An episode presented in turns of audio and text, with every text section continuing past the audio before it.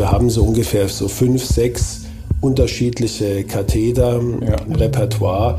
Einer passt immer. Also da machen wir ein paar schöne Bilder auf unserem Instagram-Account und dann kann man sich das ja. in der Tat noch mal ein bisschen besser vorstellen. Ja, ne? Hand aufs Herz. Der rezeptfreie Mediziner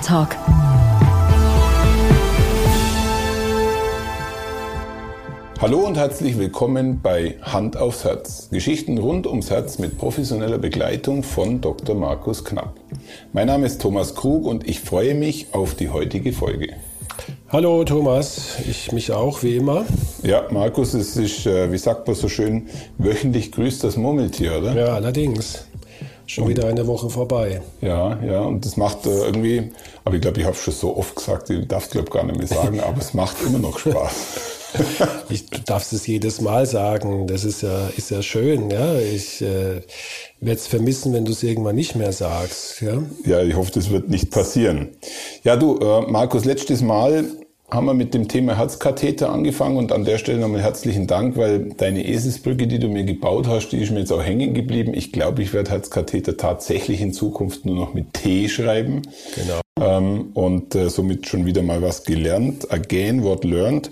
Aber was tatsächlich noch im Nachgang mit auf den Kopf gegangen ist, wir hatten im Rahmen der Folge über die Röntgenbelastung bei der Untersuchung gesprochen ehrlich gesagt war mir nicht ganz klar, dass du bei der Herzkatheteruntersuchung eigentlich in welcher Form auch immer äh, eine Dauerröntgenuntersuchung auch mitlaufen hast. Ja, dauerhaft ist es nicht, sondern aber die Bilder, die wir erzeugen, sind in der Tat, wir müssen ja irgendwie in den Körper reinsehen. Ja. Und äh, deswegen brauchen wir tatsächlich Röntgenstrahlen. Äh, nicht die ganze Zeit, sondern immer nur dann, wenn ich halt mich orientieren muss und vor allen Dingen, wenn ich, kommen wir ja sicher gleich drauf, wenn ich meine sogenannten Bilder dann herstelle. Trotz alledem hätte ich eine technische Frage dazu. Also ich verbinde Röntgenuntersuchungen mit einem etwas größeren äh, stationären Gerät. Ähm, das würde ja in dem Fall wahrscheinlich ein bisschen anders ablaufen, oder? Das muss ja irgendwie ein bisschen ein mobileres äh, Gerät sein, oder? Ja, das ist ein sogenannter C-Bogen. Okay. Also das ist äh, sozusagen, heißt so, weil er eben aussieht wie ein, wie ein C. Und ähm, wahrscheinlich hat es jeder auch schon mal in seinem Leben gesehen, aber weiß halt nicht, dass das C-Bogen heißt. Es ist also eine, eine Röntgenanlage, die sich in verschiedenen Ebenen schwenken lässt. Okay. Und zwar vertikal und horizontal, so dass man also äh, im Grunde genommen jegliche Einstellung am Patienten vornehmen kann. Und die, die Röntgenröhre als solche ist eigentlich ein sehr kleines Gerät. Mhm. Das nimmt jetzt mhm. nicht den Platz ein, aber ähm, der, der Bogen hat schon, sagen wir mal, der ist, der ist mit Sicherheit 2,50 Meter hoch und, und, mhm. und hat auch einen gewissen Umfang. Also das ist schon, das ist schon ein Gerät, ganz klar. Und ermöglicht damit, äh, der C-Bogen ermöglicht, wenn ich dich richtig verstanden habe, äh, die Möglichkeit, flexibel mit Ortswechseln eigentlich Aufnahmen zu machen. Genau, von ja. links, von rechts, von oben, von unten, von der ja. Schräge, je ja. nachdem, ähm, was wir jetzt gerade für Einstellungen brauchen, kommen wir gleich nochmal darauf, äh, kann ich das mit einem Joystick sozusagen einstellen. Und ich glaube, da sind wir schon fast mitten im Thema. Wir wollen heute äh, zum, äh, zum Thema Herzkatheteruntersuchung so ein bisschen das Drumherum erläutern, ein bisschen vielleicht auch ein Bild davon geben, wie so ein Herzkatheterlabor funktioniert und wie es aussieht, weil ich gehe mal davon aus, dass die meisten, die uns zuhören, das noch nie äh, von innen zu sehen bekommen haben, hoffentlich. Und ähm, ich finde schon ganz spannend, dass man eigentlich äh, sagt Herzkatheterlabor. Ja. Äh, unterm Labor stelle ich mir jetzt was, äh, was Einfacheres wie, vor, wie mehr oder weniger ein Raum, in dem eigentlich ein Eingriff stattfindet. Ja, also wir umgangssprachlich äh, nehmen wir ja den Begriff Labor heutzutage, wenn, wenn, eine, wenn eine Blutabnahme erfolgt oder, mhm. oder für Blutuntersuchungen, das wird dann in einem Labor gemacht. Ja? Aber Labor kommt ja aus dem Lateinischen mal wieder, gell? kommt von, von laborare, also arbeiten, das ist eigentlich ein Arbeitsplatz. Ja? Okay. Ähm, ist, in der Medizin gibt's jetzt nicht nur das klassische Labor für die Blutabnahmen, es gibt halt auch zum Beispiel das Herzkatheterlabor, es gibt auch ein Echokardiographie-Labor. Ähm, es ist warum jetzt dieser Begriff da verwendet wird und in anderen Bereichen nicht. Man könnte ja auch mhm. sagen, was weiß ich, äh, mein, mein, mein Diktierzimmer ist auch ein Labor, ja, da arbeite ich auch. Ja, ja. Aber es hat sich halt bei manchen Funktionen so eingebürgert, dass man sagt, er ist im Herzkatheterlabor. Und äh, vielleicht hört es sich einfach noch ein bisschen professioneller an. Lassen ja, so stehen, ich glaube, man kann es tatsächlich so stehen lassen. Ähm, es, es, hat was Professionelles, weil ich glaube, der Raum, von dem wir jetzt gerade sprechen, ist kein gewöhnlicher Raum. Nein. Ja. Der hat wirklich äh, verschiedene Anforderungen. Von der bautechnischen Seite könntest du mir da sicherlich mehr erzählen, aber unter anderem muss er natürlich ähm, klimatisiert sein. Er muss, er muss die Röntgenstrahlen, die da drin sind, komplett abschirmen in, ja. in die außen anderen Bezirke und es sind da also etliche Anforderungen auch an die, an die Luftqualität äh, und so weiter. Also da gibt's da gibt's einige Sachen, die da zu beachten sind.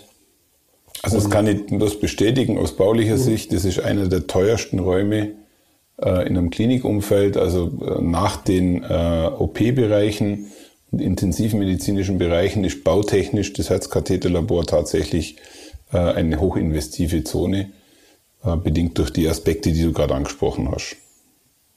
Ja. Und die gleichen Anforderungen gelten natürlich auch an alles andere. Ähm, unter anderem natürlich auch ans Personal. Mhm.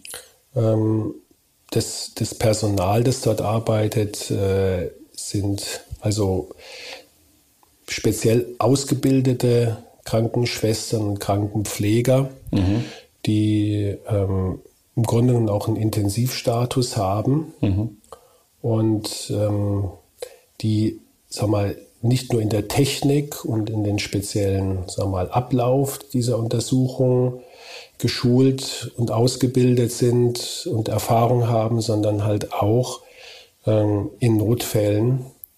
Und die gibt es halt immer mal wieder, vor allen Dingen bei äh, akuten Geschichten, mhm. also mhm. Herzinfarkten und so weiter. Also ist es nicht selten, dass wir da im Katheterlabor reanimieren müssen, auch mal ganz selten, Gott sei Dank, bei Komplikationen, Medikamente, die gegeben werden müssen.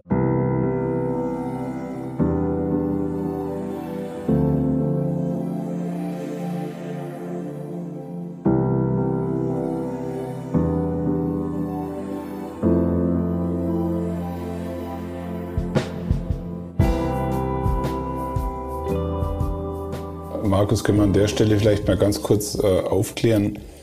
Ich weiß gar nicht, ob man das so sagen darf, wie das Thema Krankenschwester dort klassifiziert wird. Du hast gerade gesagt, das ist eigentlich mehr oder weniger eine Intensivschwester. Mhm. Also sprich, äh, eine Intensivschwester kann zugleich im Herzkatheterlabor arbeiten. Oder ist es nochmal eine spezielle Qualifikation, die wirklich ein Krankenhaus separat auch vorhalten muss? Vielleicht können wir das mal von der Seite ganz kurz mal als Exkurs erläutern, wenn möglich. Das das nicht. Also es ist jetzt keine, keine Pflicht, dass ja. du jetzt eine, eine, Intensivschwester oder Intensivpfleger bist, um dort zu arbeiten. Mhm. Aber der Status, ja, also auch die, die, die, die Einschätzung auch in die, in die Vergütung unter anderem, also zumindest ist es bei uns so, mhm. ist auf, der, auf dem gleichen Level, was einfach zeigt, dass das jetzt kein gewöhnlicher äh, Arbeitsbereich ist, sondern es ist ein Arbeitsbereich, mhm. wo spezielle Anforderungen gestellt werden mhm. und äh, entsprechend halt auch damit ähm, der, der Status des Personals angehoben wird. Okay. Ja? Also das heißt, wenn wir jetzt nochmal bei den Räumlichkeiten sind, es gibt den eigentlichen Untersuchungsraum mhm.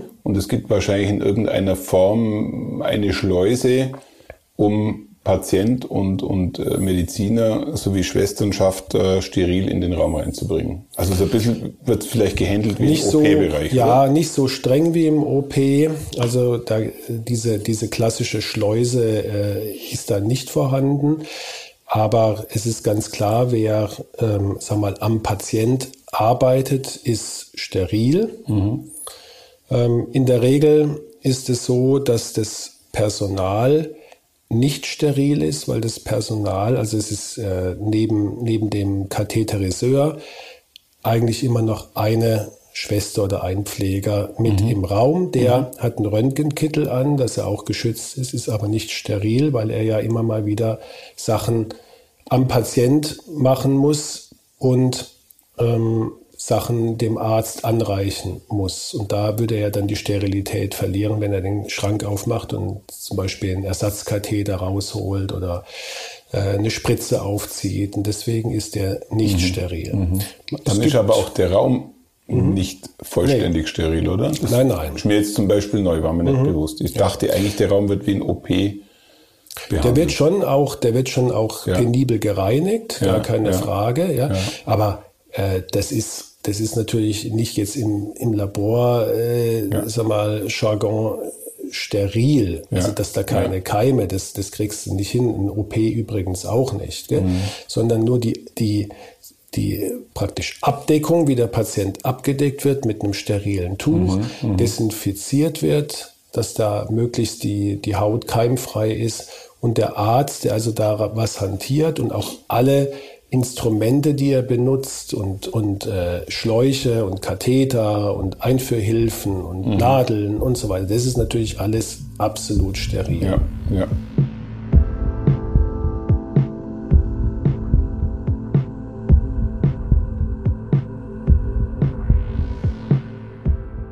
Okay, vielleicht, dass wir ein bisschen die Untersuchung besser verstehen können, können wir ja vielleicht mal so exemplarisch äh, stelle ich mir mal vor, ich würde jetzt zu dir kommen äh, zur Untersuchung und, und wir können ja vielleicht mal die einzelnen Schritte mhm. durchgehen. Ja, ich, ich komme im Krankenhaus an.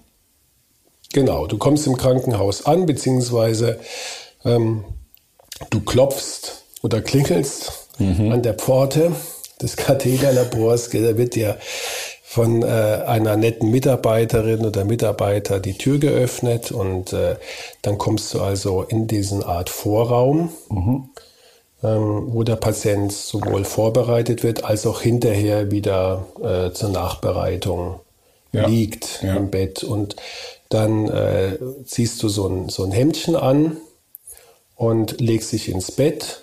Und äh, entweder hat es der Patient schon zu Hause gemacht oder es wird dann im, im Labor gemacht, wird, wird noch die Leiste rasiert, dass da keine Haare, störenden mhm. Haare sind. Und dann wartest du ein paar Minuten, mhm. ähm, dann wirst du in den eigentlichen Kathetersaal gefahren mhm. und kommst dann und steigst dann auf diesen Kathetertisch. Das ist so ein auch ein äh, sagen wir, extrem aufwendiger OP-Tisch, kann man sagen, der hydraulisch da mhm. auch bewegt werden kann in, in alle Richtungen. Ähm, hat so eine. Markus, spätestens dann friert mich, oder? Ja, manche schon. Es ist auch mhm. ein bisschen Aufregung oft dabei, aber mhm. sag mal, ähm, es ist, es ist schon so, wir hatten das bei der letzten Folge, dadurch, dass, dass da unter diesem Tuch für den Patienten und auch für mich unter dieser Dreifachschicht es schon relativ warm werden kann. Gerade mhm. im Sommer wird es schon auf eine sag mal, Raumtemperatur klimatisiert, die aber mhm. dann für den Patient gerade am Anfang, wenn er noch aufgeregt ist, sehr manchmal als kalt empfunden wird. Gar ja. keine Frage. Ja, und dann bist du auf diesen, auf diesen Tisch äh, gelegt und da ist dann so eine Art Schaumstoff, Matratze. Mhm. Ähm, ist kein Schaumstoff, aber halt ein bisschen, dass es nicht so ganz hart ist. Und dann wird, werden die Vorbereitungen gemacht. Das machen dann die Schwestern und Pfleger, dass sie die Leiste oder den Arm. Wir können ja, kommen wir gleich noch dazu, von zwei äh, Arterien den Zugang zum Herzen ermöglichen, also mhm. entweder über den Unterarm, die mhm. Arteria radialis, etwa ja, so fünf Zentimeter vom Handgelenk weg, oder direkt in der Leiste über die Arteria femoralis. Mhm. Und je nachdem, für was sich der Patient entscheidet, wir lassen das auch den Patienten mitentscheiden. Äh, viele Katheterlabore machen nur noch vom Arm. Ja. Mhm. Bei uns sind es ungefähr ja, 50-50. Und das wird desinfiziert und dann kommt dieses Abdecktuch drauf mit einem, einer Aussparung, einem Loch, da wo mhm. ich punktiere. Ansonsten ist der Patient dann komplett durch ein steriles Tuch abgedeckt. Und ähm, aber nicht über den Kopf wie beim OP, dass man also da, sondern er sieht mich, das ist auch gut so, gell? und wir unterhalten uns ja auch die ganze Zeit. Aber du äh, trittst eigentlich erst in Erscheinung, wenn, das hört sich jetzt ein bisschen salopp an, der Arbeitsbereich vorbereitet ist. Genau. Ja. Genau. Mhm. Der Patient bekommt dann noch einen Zugang, einen venösen Zugang, mhm. äh, falls wir Medikamente geben müssen oder falls er eine Infusion braucht, ja, dass er ein bisschen Flüssigkeit bekommt und dann geht es eigentlich äh, ruckzuck los. Liegt der Patient äh, komplett äh, in, der, in der horizontalen mhm. oder ist der leicht Nee, der sitzen? liegt in der, in Absolut der absoluten der horizontalen, okay. hat ein kleines Kissen noch unterm Kopf, damit es nicht ganz unbequem ist. Okay. Ja, dann kommt als nächster Punkt eine, eine örtliche Betäubung. Mhm. Das spürt der Patient als minimalen Peaks. Manche mhm. spüren es auch ehrlich gesagt gar nicht. Und dann wird mit einer Nadel die Arterie punktiert. Das ist äh, Übungssache, gar keine Frage. Aber wenn man das ein paar Mal oder ein paar tausend Mal gemacht hat, dann treibt also, das nicht mehr den Schweiß auf die Stirn. Arterie punktieren heißt im Endeffekt einen etwas größeren Zugang legen. Der Zugang ist, ist da jetzt noch gar nicht so groß, sondern okay. es ist jetzt erstmal so, dass ich, dass ich im Gefäß bin. Ja, das ist eine Nadel, die ist ungefähr so groß wie so eine etwas dickere Verweilkanüle, die du auch mal in der Vene sicher okay. schon gehabt hast. Ja, so kann man ja. sich das vorstellen. Ja, ne? Also nicht ganz klein, die Nadel. Nicht ganz klein, aber jetzt keine Angst. Das ist also ähm, jetzt äh, kein, kein Rohr. Mhm, mhm. Es ist, äh, es ist äh, eine, eine durchschnittliche Nadelgröße oder Kanülengröße. Und Jetzt mal vielleicht eine Frage an dich, die stelle ich auch oft, äh, wenn, ja. wenn Schüler oder, oder Anfänger zugucken, die es noch nie gesehen haben. Was meinst du, was, woran sehe ich, dass ich richtig liege, dass ich tatsächlich die Arterie punktiert habe und nicht die Vene? Äh, ich würde jetzt mal sagen, an der Farbe des Blutes. Sehr gut. Und äh, jetzt, jetzt kann ich mich äh, zu 50 Prozent richtig ähm, outen. Ich würde mal sagen, das Blut auf der Arterienseite ist schönes rotes ja, Blut. Genau. Ja. Sehr gut. Also das ist, das ist tatsächlich heller. Mhm. Ja, deswegen ist auch übrigens der Grund, warum in diesen ganzen Bildern, Schaubildern die Venen immer blau und die Arterien rot dargestellt werden. Mhm. mhm. Venöses Blut ist eher ganz dunkel, manchmal fast schwarz wirkend, hat was mit der Sauerstoffsättigung zu tun. Also mhm. je mehr Sauerstoffsättigung im Blut ist, desto heller wird die Farbe. Ja?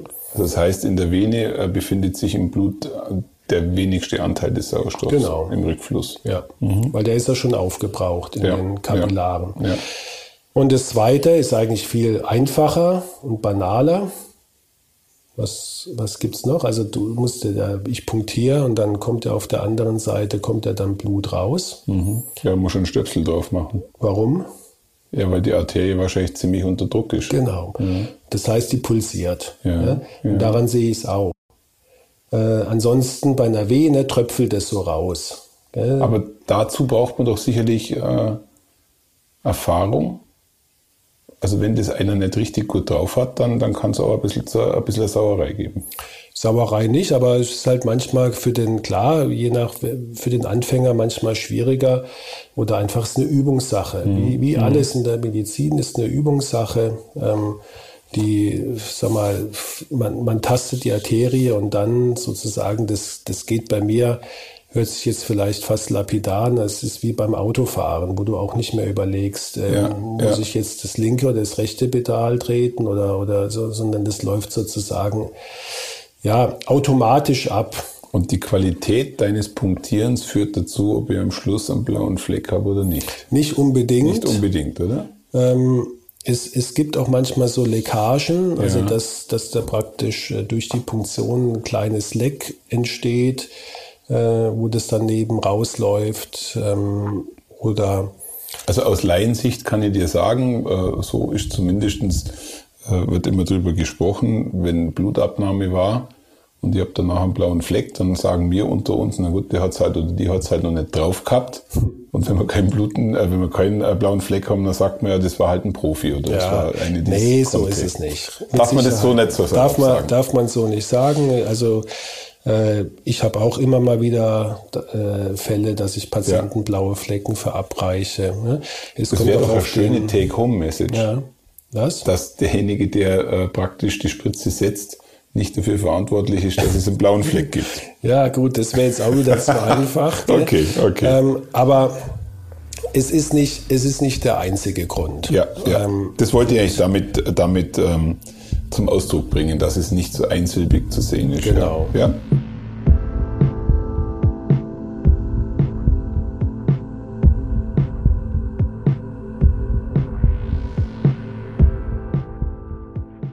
Ja, jetzt haben wir also diese Nadel gesetzt, da kommt jetzt Blut raus. Auf der ja. anderen Seite, jetzt, jetzt führe ich diese Nadel, kann man sich vorstellen, hat ein Loch. Ja. Ja, also die ist hohl, deswegen fließt auch das Blut raus. Und ja. durch dieses Löchlein schiebe ich jetzt einen Draht, der ist ganz weich vorne, dass er nichts verletzen kann, durch die Nadel ins Gefäß. Ja. ja.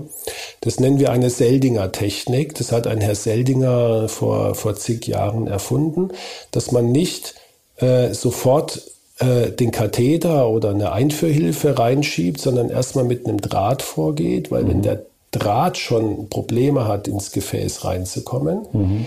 dann wäre es natürlich fatal, ich schiebe jetzt da noch ein starres Gerät oder relativ starres äh, Instrumentarium hinterher. Ist das dann nichts anderes wie die Vorhut? Ja, kann man so sagen. Die, die dazu dient, um zu schauen, ob wir überhaupt weiterkommen. Genau. Und manchmal stoppt es das ja. hat dann verschiedene Gründe. Ja. Entweder ich bin tatsächlich wieder aus dem Gefäß rausgekommen, die Nadel ja. ist verrutscht. Ja. Äh, das zweite ist, ich bin, die Nadel ist in einem ganz kleinen Gefäß drin, also so ein, so ein Seitast, der dann natürlich irgendwann mal immer enger wird und irgendwann verdämmert und dann mhm. kommt der Draht auch nicht weiter. Es tut mhm. dem Patienten dann auch weh. Mhm. Oder mit das häufigste, dass das Gefäß so verkalkt ist, dass der Draht an Kalk kommt und nicht durch die Enge vom Gefäß nach oben geschoben werden Und was passiert, wenn ihr an Kalk kommt? Tut es weh? Tut nicht weh, aber ich spüre halt einen Widerstand im Draht. Und also auch darf da, man sich so hart vorstellen, du gehst in die Arterie rein, es ist irgendwo eine Verstopfung, eine Verkalkung und du bleibst da dran hängen. Genau. Du spürst es auch als Härte dann wahrscheinlich. Genau, oder? man mhm. spürt es so als ein, als ein Widerstand, der Draht geht einfach nicht hoch. Ähm, natürlich weiß ich, da muss irgendwo Blut durchgehen, sonst hätte ich es ja auch nicht punktieren können. Genau, bis genau. würde ich ja kein, kein Blut sehen. Ja. Aber das ist manchmal halt so ein enger Durchlass. Ähm, oder Wie findet eigentlich die Abdichtung unten statt? Also du fährst ja jetzt praktisch. Das ist dann der nächste Schritt. Okay. Also jetzt gehen wir mal davon aus, der Draht ist durchgegangen. Ja, ja. ja ich schiebe den dann mindestens mal 30, 40 Zentimeter in das Gefäß rein. Der liegt dann also in der, meistens in der Bauchschlagader irgendwo. Mhm. Und dann kommt eine sogenannte Schleuse. Das ist ein Ventil. Mhm. Die Schleuse ist nichts anderes wie eine Abdichtung, mhm. die mir ermöglicht dann über ein Ventil dann entweder ein Draht oder ein Katheter in das Gefäß zu schieben. Aber wenn ich alles rausziehe, eben nicht wie bei der Nadel, dass ich es dann ab dichten muss mit dem Finger oder was auch immer, sondern ist durch dieses Rückschlagventil ist sozusagen mhm, die, die mhm. Sache dicht. Mhm. Also es ist ein rein mechanisches Element, genau. was dafür sorgt, dass es, dass der Blutfluss nur in eine Richtung geht. Genau. Mhm. Dass es einfach nicht rausläuft. Ja. Und dann haben wir eigentlich ja unsere Komponenten. Wir haben also wir haben punktiert, wir haben unseren Draht, der da liegt, wir haben die Abdichtung drin, Jetzt kriegt der Patient in der Regel noch eine Blutverdünnung, mhm. damit keine Gerinnsel entstehen. Entweder ähm, wenn ich ihm was reinspritze, mhm. ja, da muss ich auch immer wieder ein bisschen Blut aspirieren. Ähm, oder auch durch sagen wir, das Fremdmaterial, das da drin ist, äh, am Katheter zum Beispiel, gell, dass mhm. sich da nicht irgendwie was absondert und deswegen kriegt der Patient standardmäßig eine Blutverdünnung. Und dann haben wir eigentlich unser Setting. Und der nächste Schritt ist dann, dass ich den Katheter auch wieder über die Vorhut, das ist ein sehr gutes Bild, über den Draht dann zum Herz schiebe. Und Sorry, da habe ich jetzt eine Verständnisfrage. Mhm. Also für mich liegt jetzt ein Draht 30 Zentimeter in mhm. meinem Körper. Mhm. Ich wäre jetzt davon ausgegangen, dass der Draht gezogen wird und der Katheter geschoben wird. Mhm.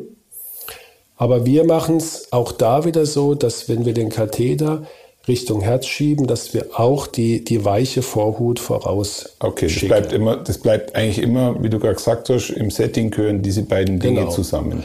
Weil wir auch da wieder nicht in irgendeinen Widerstand ja. oder, oder eine irgendeine Gefäßverletzung riskieren wollen. Und wenn ich jetzt mit einem relativ, die Katheter sind auch nicht hart, die sind biegsam, mhm. ähm, aber ich kann, sie sind härter wie so ein weicher Draht. Und ich, ich will jetzt nicht irgendwo zum Beispiel in einer Aussackung landen vom mhm. Gefäß, mhm. Ne, wo vielleicht auch noch thrombisch, thrombotisches Material drin ist, also, also kleine Gerinnsel oder mhm. Blutklumpen, die mhm. sich da abgelagert haben mhm. über Jahre. Und die will ich jetzt mit dem Katheter nicht unbedingt lösen. Und mit einem Draht ist es fast unmöglich. Ähm, und deswegen geht der Draht nach vorne und mhm. jetzt kommt auch äh, das erste Mal die Röntgenkontrolle, dass ich also dann sehe, wo bin ich eigentlich, geht der Draht gut nach vorne. Mhm. Und erst dann, wenn ich an der Stelle bin, wo ich die Herzkranzadern vermute, dass sie äh, aus der Hauptschlagader mhm. weggehen und zum Herz laufen, dort ziehe ich dann den Draht zurück und okay. dann hantiere ich nur noch mit dem Katheter. Okay. Das war jetzt für mich äh, nicht ganz klar, weil für mich natürlich der, sage ich mal, äh, führende Draht, der das Ganze abtastet, irgendwann auch wieder raus muss und dann dieses eigentliche Kathetern stattfindet. Mhm. Okay.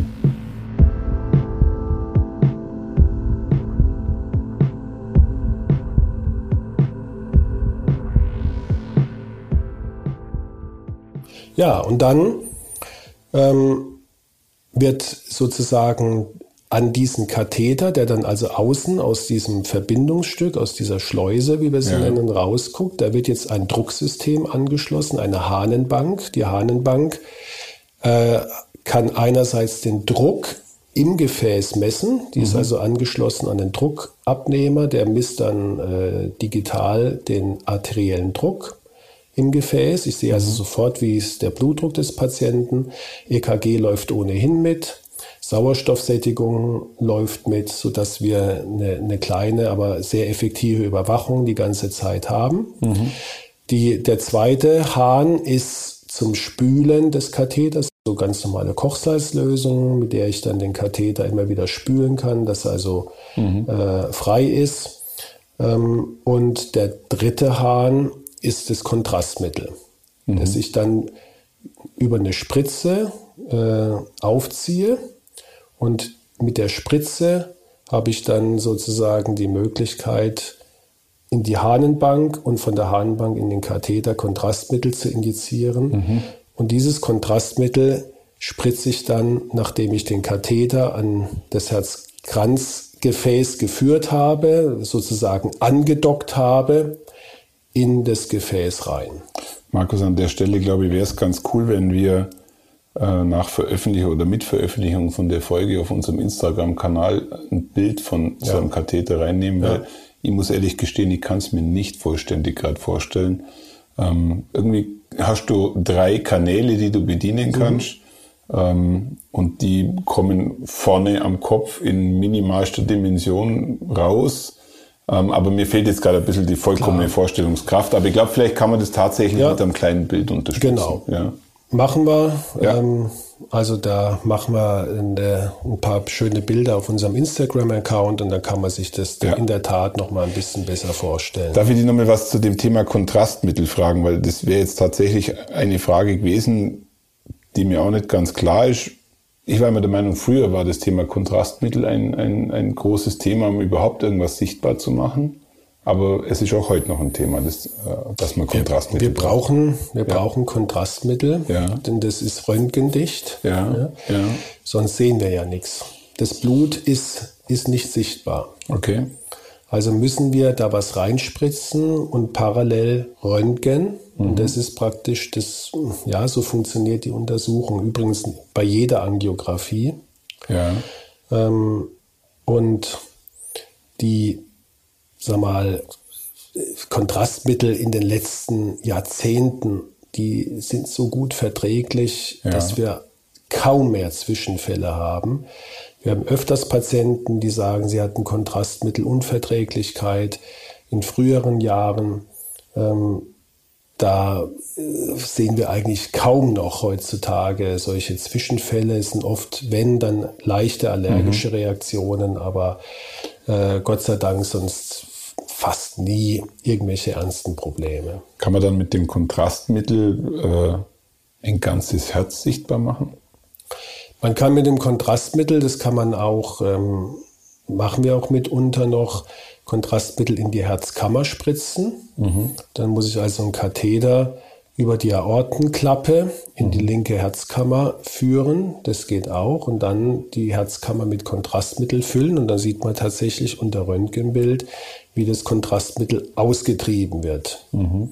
Und du kannst über, über den Austrieb des Kontrastmittels eigentlich dessen weiteren Weg verfolgen. Also soweit es halt in deinem Röntgen. Genau. In deinem Röntgen Irgendwann verdämmert es dann und wird durchmischt, aber man sieht dann auch den Anfang äh, der Hauptschlagader und äh, man sieht dann auch Klappenstrukturen, aber wir mhm. machen es vornehmlich um die Herzkammerfunktion. Mhm. Ähm, noch zu überprüfen, ist in den Hintergrund geraten, weil wir mit dem Ultraschall heutzutage eine viel bessere Methode haben. Ich wollte gerade sagen, ich erinnere mich an ein Gespräch, was wir hier hatten, schon in dem, in dem Format, in dem du über Ultraschall berichtet hast und eine Untersuchung, die mir damals neu war, ist über die Speiseröhre. Oder war, ja. über, war über die Speiseröhre? Ja. ja die transesophageale Echokartographie. Sorry, den, den Begriff hatte ich nicht parat, aber, aber wir meinen dasselbe, ja, absolut. Also somit solche weiteren Untersuchungsmethoden machen es dann eben nicht mehr notwendig, äh, jetzt hier mit Kontrastmitteln zu arbeiten. Genau, ja. ist eher die Ausnahme. Und wir müssen immer versuchen, sowohl Kontrastmittel als auch Röntgenstrahlen zu, zu begrenzen, zu mhm. minimieren. Mhm. Weil beides ist für den Körper nicht gesund. Kontrastmittel macht vor allen Dingen für die, ist für die Niere nicht gesund mhm. und ähm, deswegen ist da eine ganz strenge, ja, einfach Indikationsstellung für jede Aufnahme. Ja, ja.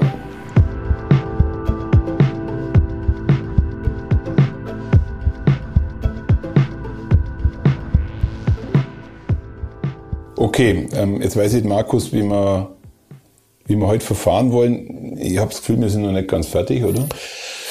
Wir sind jetzt noch nicht ganz fertig, aber wir sind, wir sind relativ schnell fertig, weil jetzt haben wir eigentlich ja. das Wesentliche erzählt und, und jetzt diesen Katheter an die, an den Ursprung des Herzkranzgefäßs zu bringen. Das ist wieder jetzt eine Erfahrungssache. Da kommen wir wieder jetzt was ich vorhin gesagt habe, Stichwort Autofahren. Mhm. Man sieht irgendwie, wo der Katheter ist und man hat so ein Gefühl, äh, wenn man das ein paar Jahre gemacht hat, äh, wie man ihn jetzt bewegen, ziehen, drehen muss, damit er sozusagen dann an die Stelle kommt, wo das Herzkranzgefäß entspringt. Und ja. die Katheter haben verschiedene Formen.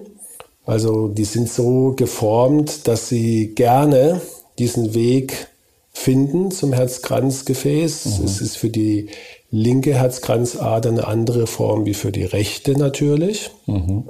Und es gibt dann auch für Ge Gefäßanomalien, die wir immer mal wieder haben, also dass äh, ein Gefäß nicht ganz an diesem wir nennen das Loco-Typico abgeht, also an ja. der üblichen Stelle, sondern auch mal ein bisschen versetzt, auch mal an der Hinterwand von der Aorta oder so.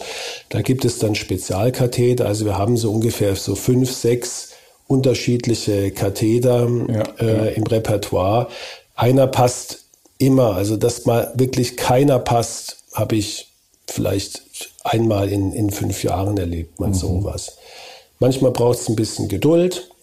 Ähm, aber es ist, ähm, sag mal, in der Regel stellt uns das kein, vor keine großen Probleme. Okay. Und dann kommen die Aufnahmen. Ja. Das sind definierte Positionen von links oben, von rechts oben, von der Mitte, von unten, von der Seite. Das ist also festgelegt. Mhm. Und dann kriegen wir ja durch diese verschiedenen Aufnahmen, sage ich jetzt mal, wie so ein dreidimensionales Bild, in dem du die Herzkranzadern von, von jedem unterschiedlichen Winkel mhm. angucken kannst, was mhm. auch erforderlich ist. Ja, weil manche Sachen sieht man nur in einer Projektion zum Beispiel. Und ich glaube, das könnten wir tatsächlich nochmal, also mir würde da jetzt schon einiges dazu einfallen, weil mir geht es heute tatsächlich auch wieder so, dass ich dir nicht gänzlich in allem folgen kann. Mhm. Äh, vielleicht gönnen wir uns tatsächlich noch eine dritte Folge, mhm. in der wir deine Erkenntnisse ein bisschen genauer beschreiben. Ja, also was, was kann man da eigentlich rauslesen, wenn, mhm. man, wenn man Kontrastmittel äh, per Röntgenaufnahme und äh, du hast es ja gerade beschrieben, in verschiedenen festgeschriebenen Winkeln und Positionen äh, Aufnahmen macht. Ich glaube, das ist durchaus für äh, nicht nur für mich nicht ganz klar, was da überhaupt dann als Erkenntnis dabei rauskommt. Gerne, natürlich. Also ich glaube, dieses Thema ist so wichtig und ähm, wir wollen ja auch dass diese Folgen jetzt dazu dienen, ja. für Patienten, die vielleicht noch so eine Untersuchung vor sich haben, wirklich genau wissen, wie das abläuft und was gemacht wird. Ähm, und von daher nehmen wir uns Zeit und, und ja. machen gerne noch eine weitere Folge. Also würde ich auch vorschlagen, weil wir haben jetzt heute, und das kann ja äh, in dem Sinne eine kleine Zusammenfassung sein, ich glaube, wir haben jetzt eine Vorstellung davon bekommen, wie dein Arbeitsumfeld aussieht.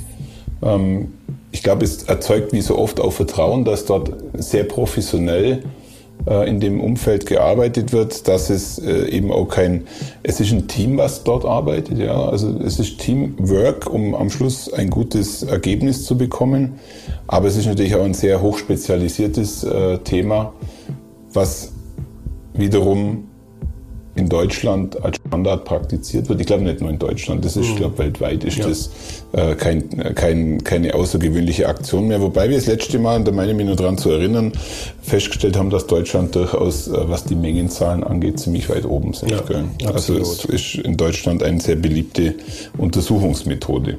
Also Markus, wenn es für dich okay ist, lass uns gerne nochmal in der nächsten Runde ein bisschen tiefer in die Fragestellung eintauchen, was was liest du eigentlich aus diesen, aus diesen Aufnahmen raus?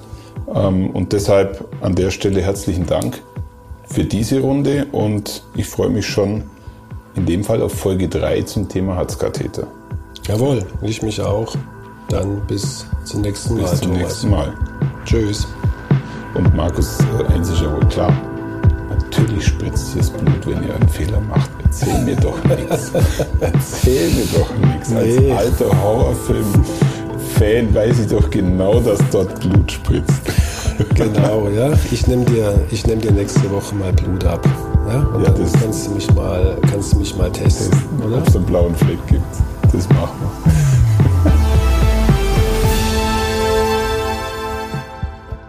Schauen Sie mal bei uns vorbei unter www.handaufsherz-podcast.de und bleiben Sie immer über uns auf dem Laufenden auf unserem Instagram-Account. Hand aufs Herz, Ihr rezeptfreier Mediziner-Talk rund ums Thema Herzgesundheit.